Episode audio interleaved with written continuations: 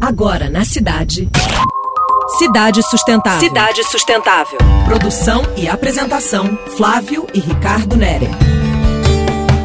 Saudações sustentáveis, ouvintes. Amanhã celebra-se o Dia Internacional para a Tolerância.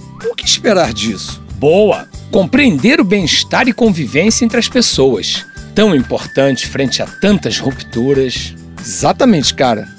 Quando chegará o dia em que finalmente nos convenceremos de que somos todos diferentes de valores, ideias, físico e comportamento?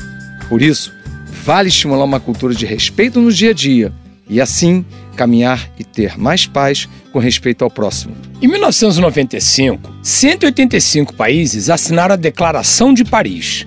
Promovida pela Organização das Nações Unidas, nascia ali o Dia Internacional para a Tolerância. Naquele ano, entendeu-se que as nações necessitavam difundir o respeito às diferenças das pessoas. Os direitos à liberdade de pensamento, consciência e religião, e mais o direito de expressão, são fundamentais para a liberdade de opinião. A educação deve exercer o papel da compreensão, tolerância e amizade entre todas as nações, grupos raciais e religiosos. A quem lute por isso, então, é possível reescrever uma nova fase. Redução de conflitos por questões culturais. Você pode trabalhar isso de maneira pacífica. Cidadãos tolerantes. Olhemos para frente. Bom fim de semana a todos. Você acabou de ouvir Cidade Sustentável. Sua dose semanal de sustentabilidade.